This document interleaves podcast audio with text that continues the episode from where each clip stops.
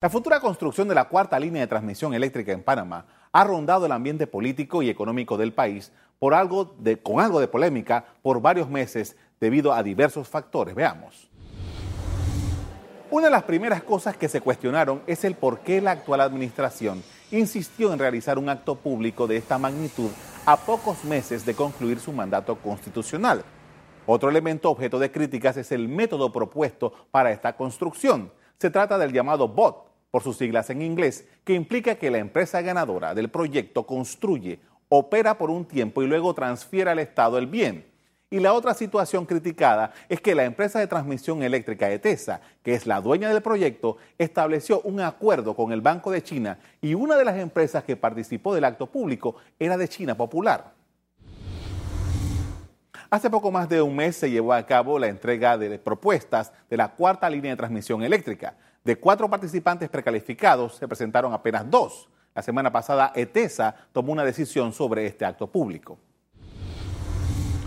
Los dos grupos que hicieron ofertas para la construcción, operación y mantenimiento de la cuarta línea de transmisión eléctrica no cumplieron con los requisitos técnicos exigidos en el proceso, por lo que ETESA declaró desierta la licitación.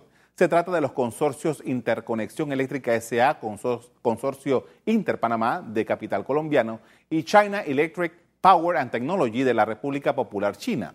En marzo de este año, la Autoridad de Servicios Públicos, mediante resolución, había autorizado a ETESA a realizar esta licitación, que tiene un costo de alrededor de 500 millones de dólares. Tras lo ocurrido, se deben esperar los tiempos que indica la ley de contrataciones públicas para volver a presentar el proyecto que ETESA quiere que empiece a construirse en estación seca del 2020. Nosotros pensamos que la Comisión ha eh, actuado en estricto derecho y eh, entendemos lo que la Comisión ha determinado y eh, vamos a seguir con el proceso que incluye el retiro de las propuestas económicas de la bóveda, eh, eh, hacer un acta y posteriormente hacer una resolución al respecto. Para comenzar a construirse a principios del año que viene, debe terminarse este proceso licitatorio en algún momento en el futuro inmediato. Entonces, eh, resulta vital para no incurrir en esos costos que incurrimos, que ya tenemos la experiencia y ya sabemos lo que pasa cuando no desplegamos los activos al menor tiempo posible. Y eso es lo importante. Demos un vistazo a la cuarta línea en cifras. El inicio de la construcción se pretende en enero de 2020. La finalización de la construcción está programada más o menos para julio de 2023. El costo aproximado, como dije antes, es de 500 millones de dólares. Se generarían 500 kilovatios. El impacto de esta obra es disminuir pérdidas de potencia y energía de 51.6 millones al año, que pasa actualmente, a 29.4 millones de dólares. Definitivamente que luego de lo ocurrido, la licitación final se llevará a cabo en la próxima administración. Hablaremos de la cuarta línea de transmisión con Gilberto Ferrari, gerente general de TESA. Buenas tardes, buenas noches. Buenas noches, Carlos, ¿cómo estás? Muy bien. Eh, y nuevamente un placer estar aquí contigo y con todos tus televidentes. Ok, vamos a, tocar este tema porque ha habido mucha, mucha información y ha habido mucho, algún grado de eh, revuelo por el tema de la cuarta línea. ¿Qué pasó exactamente en la licitación? la licitación eh, comienza en el 2014 cuando entra el plan de expansión, la cuarta línea. En el 2016 se determina el asesor principal, en el 2017 se define el procedimiento o la estructura de la transacción, en el 2018 se lanza la precalificación, en el 2019 se aceptan las eh, propuestas de dos de los cinco precalificados.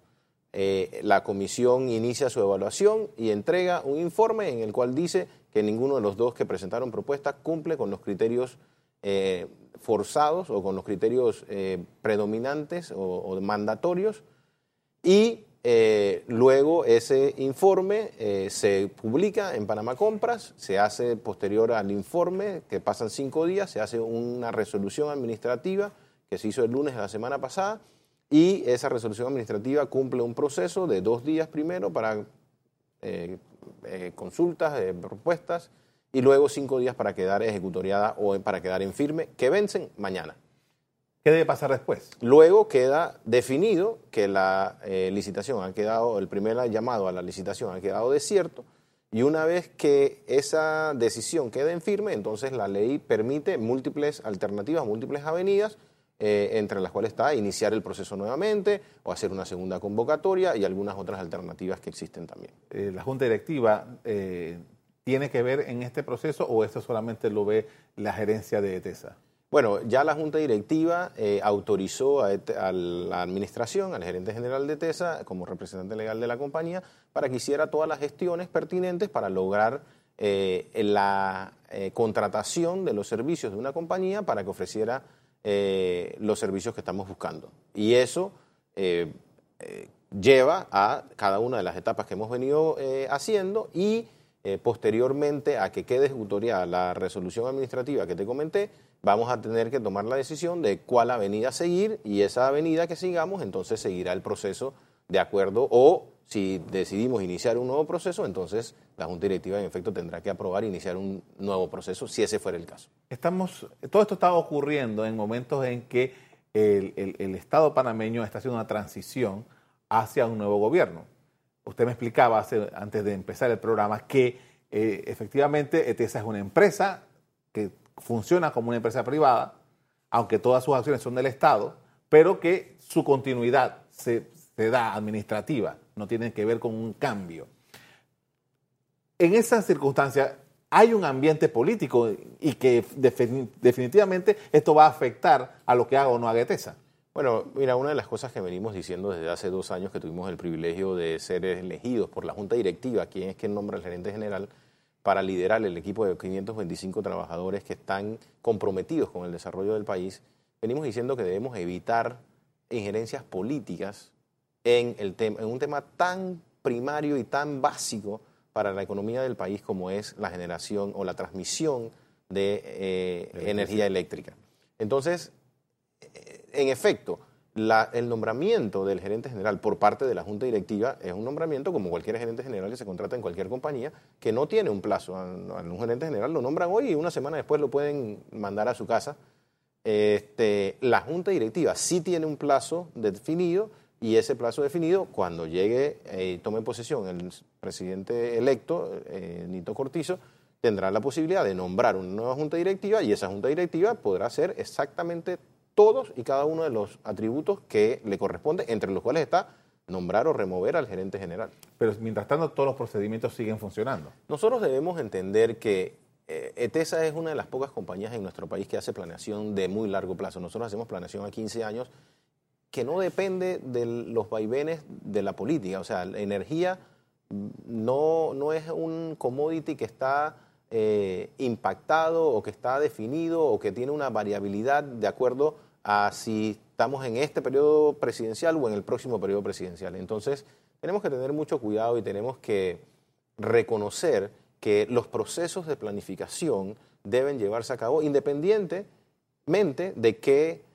eh, estructura política tengamos en ese momento. Y eso es lo que le va a dar la estabilidad y la robustez al sistema que el sistema requiere para poder tener los productos y servicios cuando los necesitamos. Existen criterios, seguramente usted ha eh, leído, como yo, en, los, diarios, que la cuarta línea no es tan urgente en este momento, porque dice, bueno, la línea 3 todavía no está en su capacidad total. ¿Qué responde ETESA frente a esos?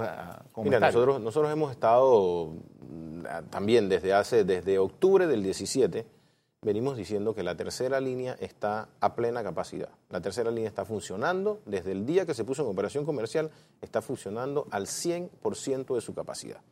Algunas personas lo que no han podido explicar correctamente y lo que nosotros sí hemos dicho y lo que sí encontramos fue que habían algunos activos adicionales, otros equipos que son necesarios instalar, no para que la línea 3 funcione, sino para que concurrentemente funcione la línea 1, la línea 2 y la línea 3 a su máxima capacidad y ante un evento en la red, lo que quede funcionando siga brindando el servicio sin que se produzca una falla o una eh, corte de fluido eléctrico en el sistema de transmisión.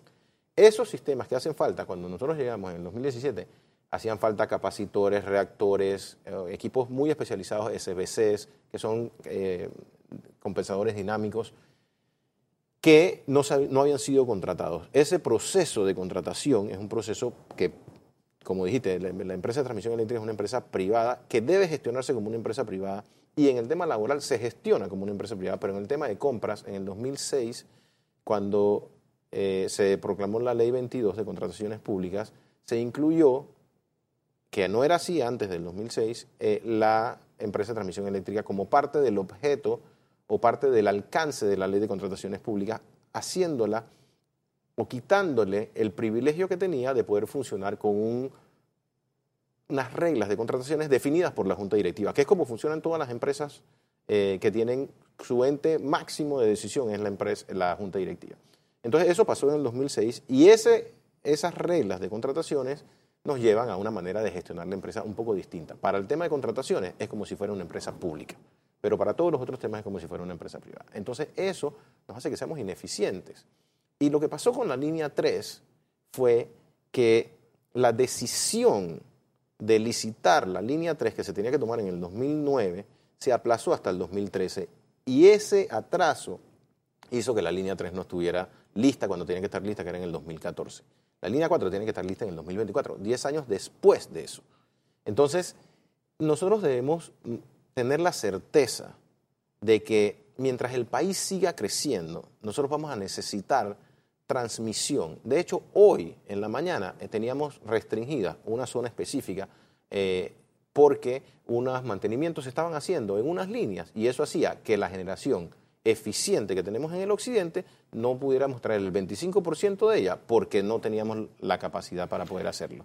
Y eso es lo importante, eso es lo que muestra que la línea 4 se necesita. No se necesita hoy, claro que no, se necesita en el 2024.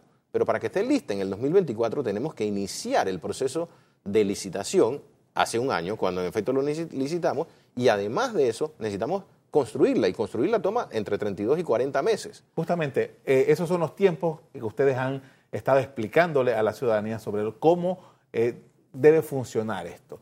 Ustedes han dicho, para empezar bien tenemos que empezar en enero del 2020, ya faltan seis meses casi. Correcto. Eh, en el cronograma, para hacer una nueva licitación, ¿cuánto tiempo debería darse para que efectivamente en enero del 2020 empiece este trabajo? Eh, bueno, como te dije, el, tema de dar una nueva licitación es una de las avenidas. Otra de las avenidas es hacer una segunda convocatoria en esta licitación que ya tenemos montada y que ya hay una precalificación.